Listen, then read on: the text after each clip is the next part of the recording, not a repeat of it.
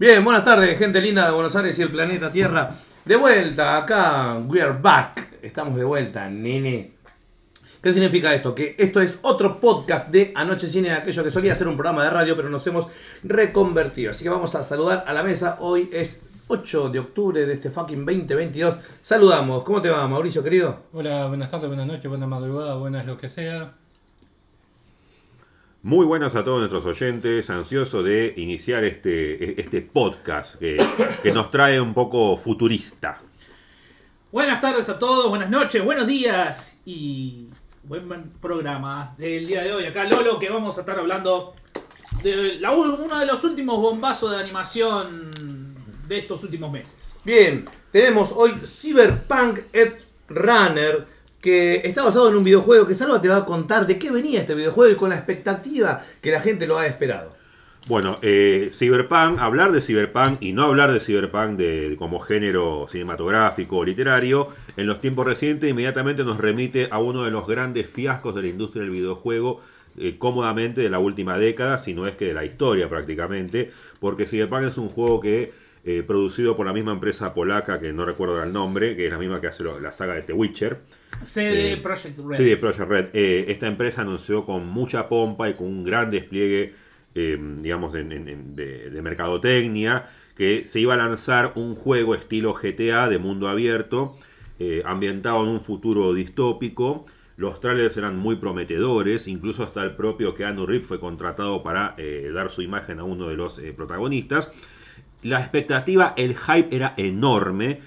Llegó el día de la venta del juego, todo el mundo lo compró y cuando empezaron a jugar notaron que el juego estaba roto. Había sido lanzado al mercado sin estar terminado.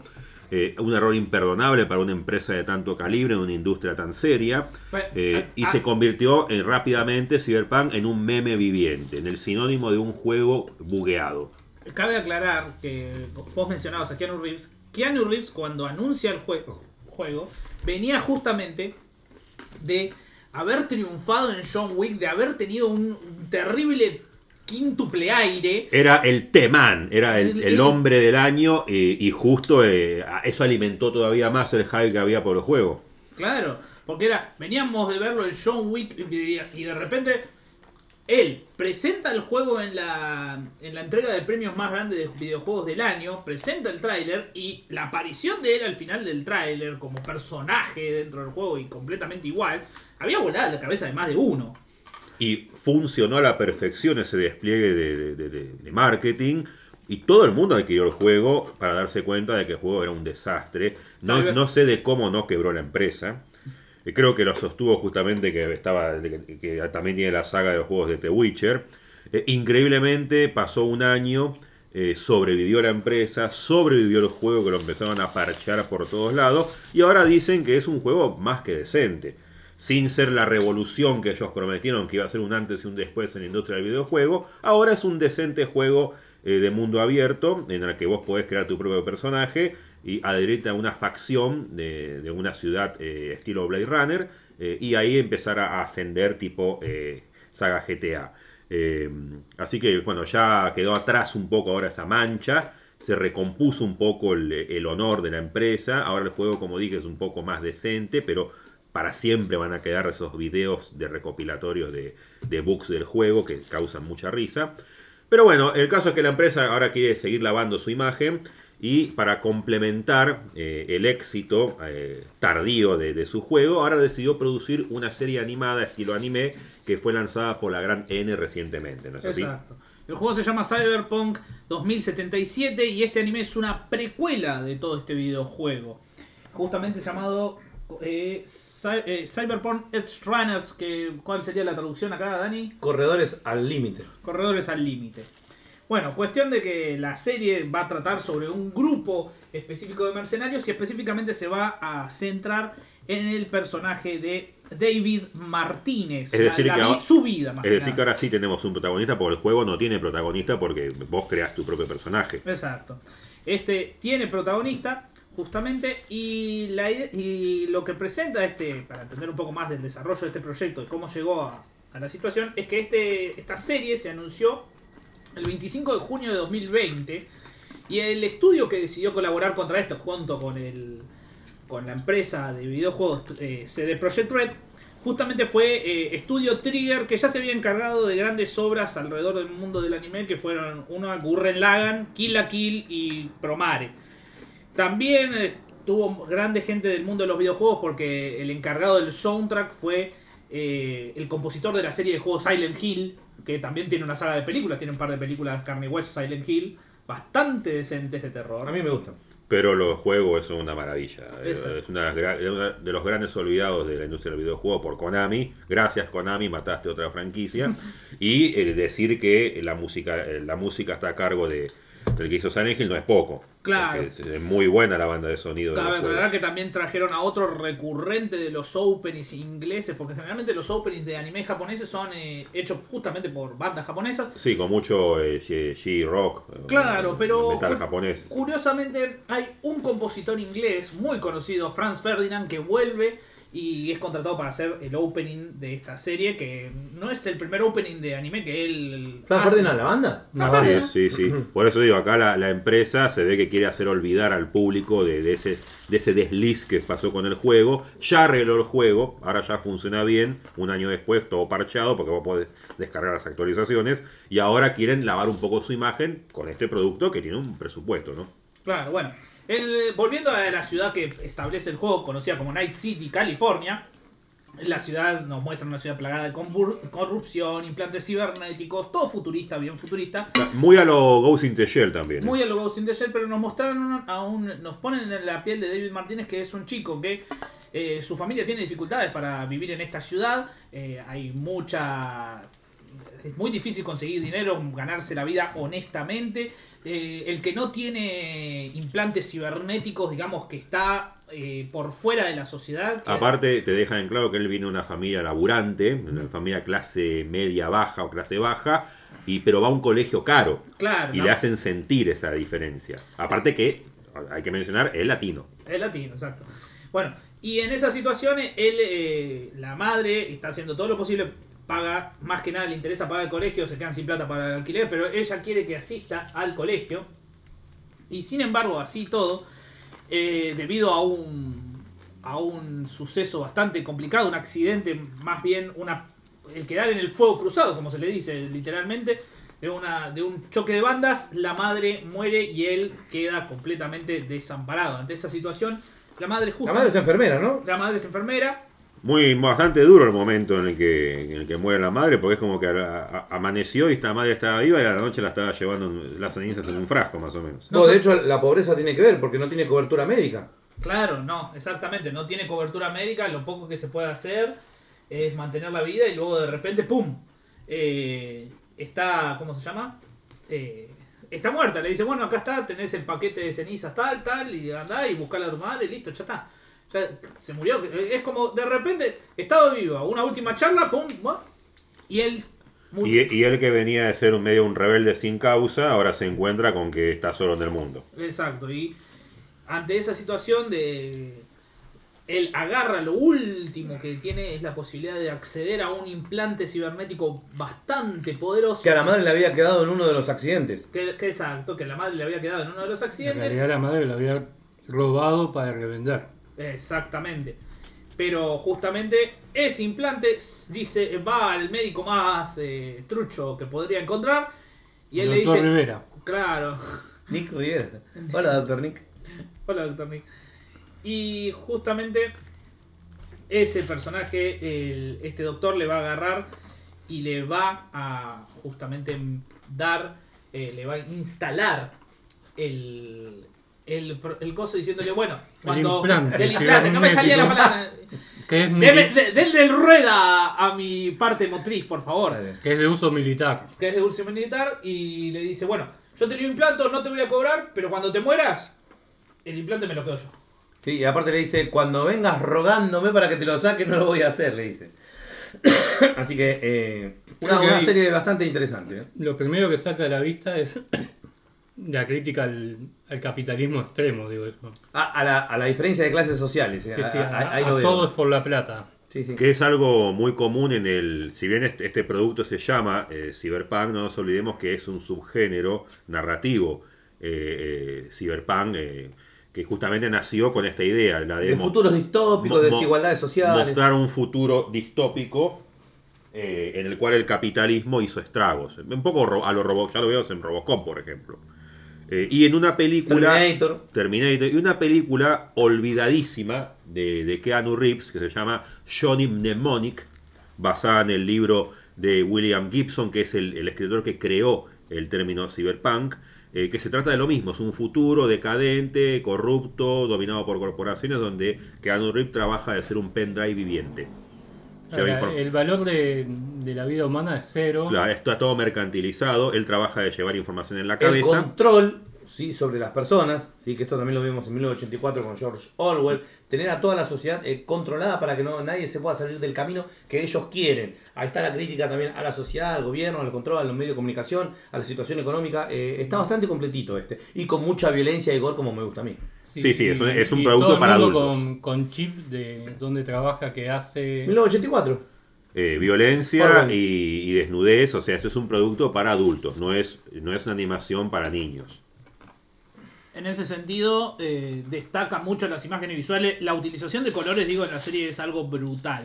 Es algo de lo mejor que podemos encontrar para mí en el, se- el- el sentido de cómo utilizan los colores para reflejar la ciudad de neón, para reflejar también el día y la noche, para reflejar todo el avance de la tecnología. Hola Blade Runner, ¿cómo te va? ¿Bien? Sí, e- es muy Blade Runner y muy Blade Runner 2049 también, que, que es en lo que ya abundaba más el, el neón nuevo, el- las luces de LED. Eh, estéticamente se parece muchísimo a Blade Runner, la nueva, 2049, y como dije antes, a Ghost in the Shell. Akira también. No, no Y pasa de- Akira de también. Akira, obviamente. Y estamos rondando sobre lo mismo, ¿viste? Ese. Sí, es una estética muy. Tomamos un poquito de acá, un poquito de allá, un poquito de acá y armamos una serie. Es una estética, a mí me dan todo el, el cyberpunk muy retro llevado al futuro. Es como que son autos que no vuelan, pero son autos como antiguos, eh, relativamente antiguos, pero modificados a un futuro. Eso y armas y, y estéticas en general me parece que van por ese lado.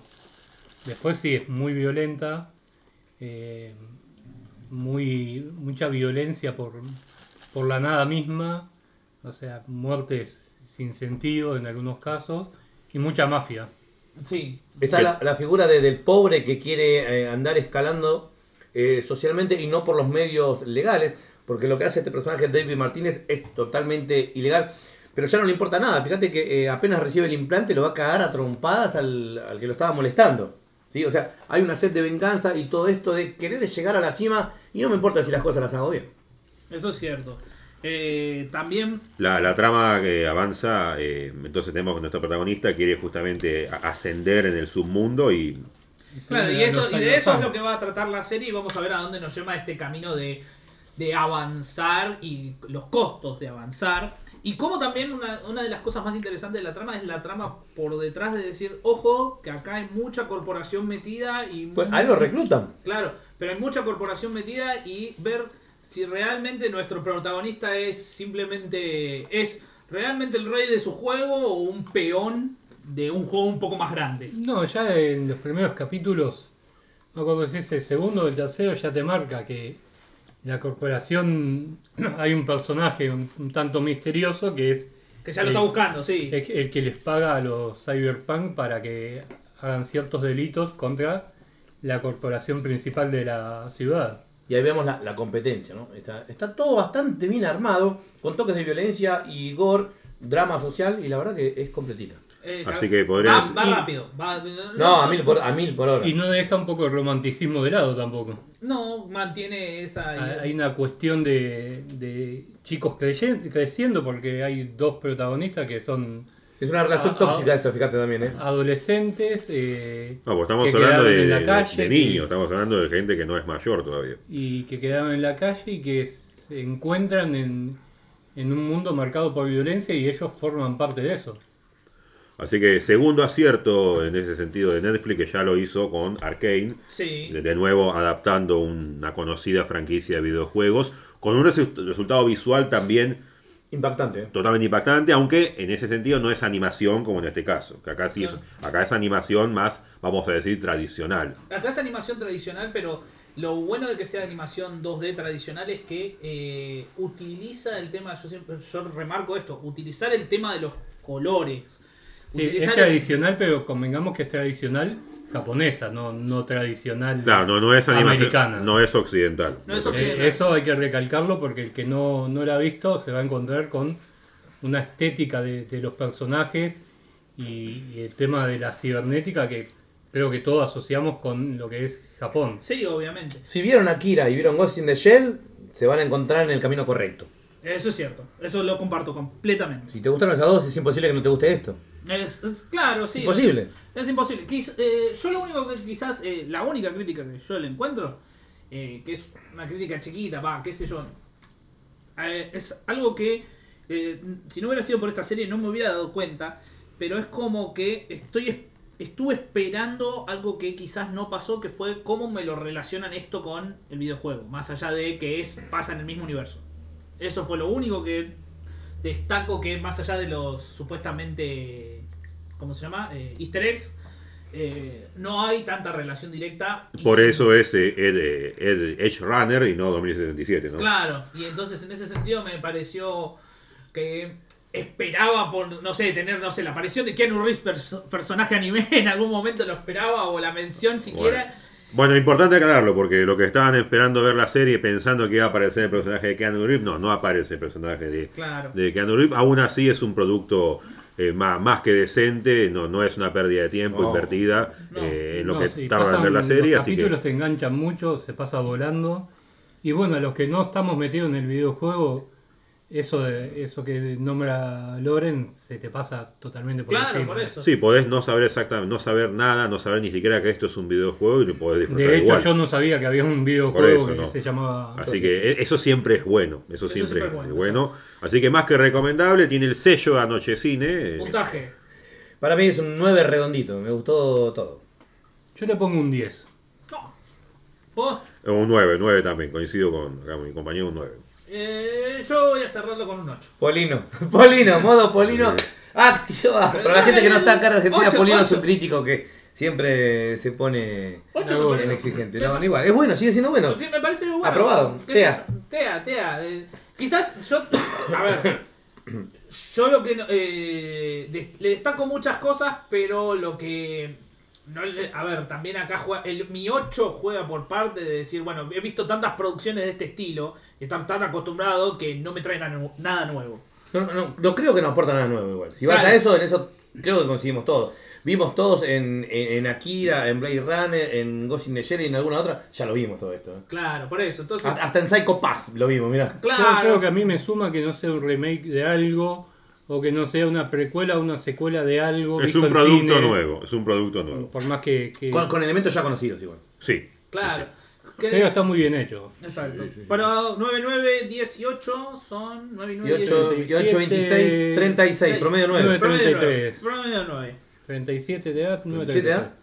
9. Claro, está bien. Así que eh, un 9 dice Anochecine para Cyberpunk. 9, Edge 25. Runner. Somos 4. 9.25.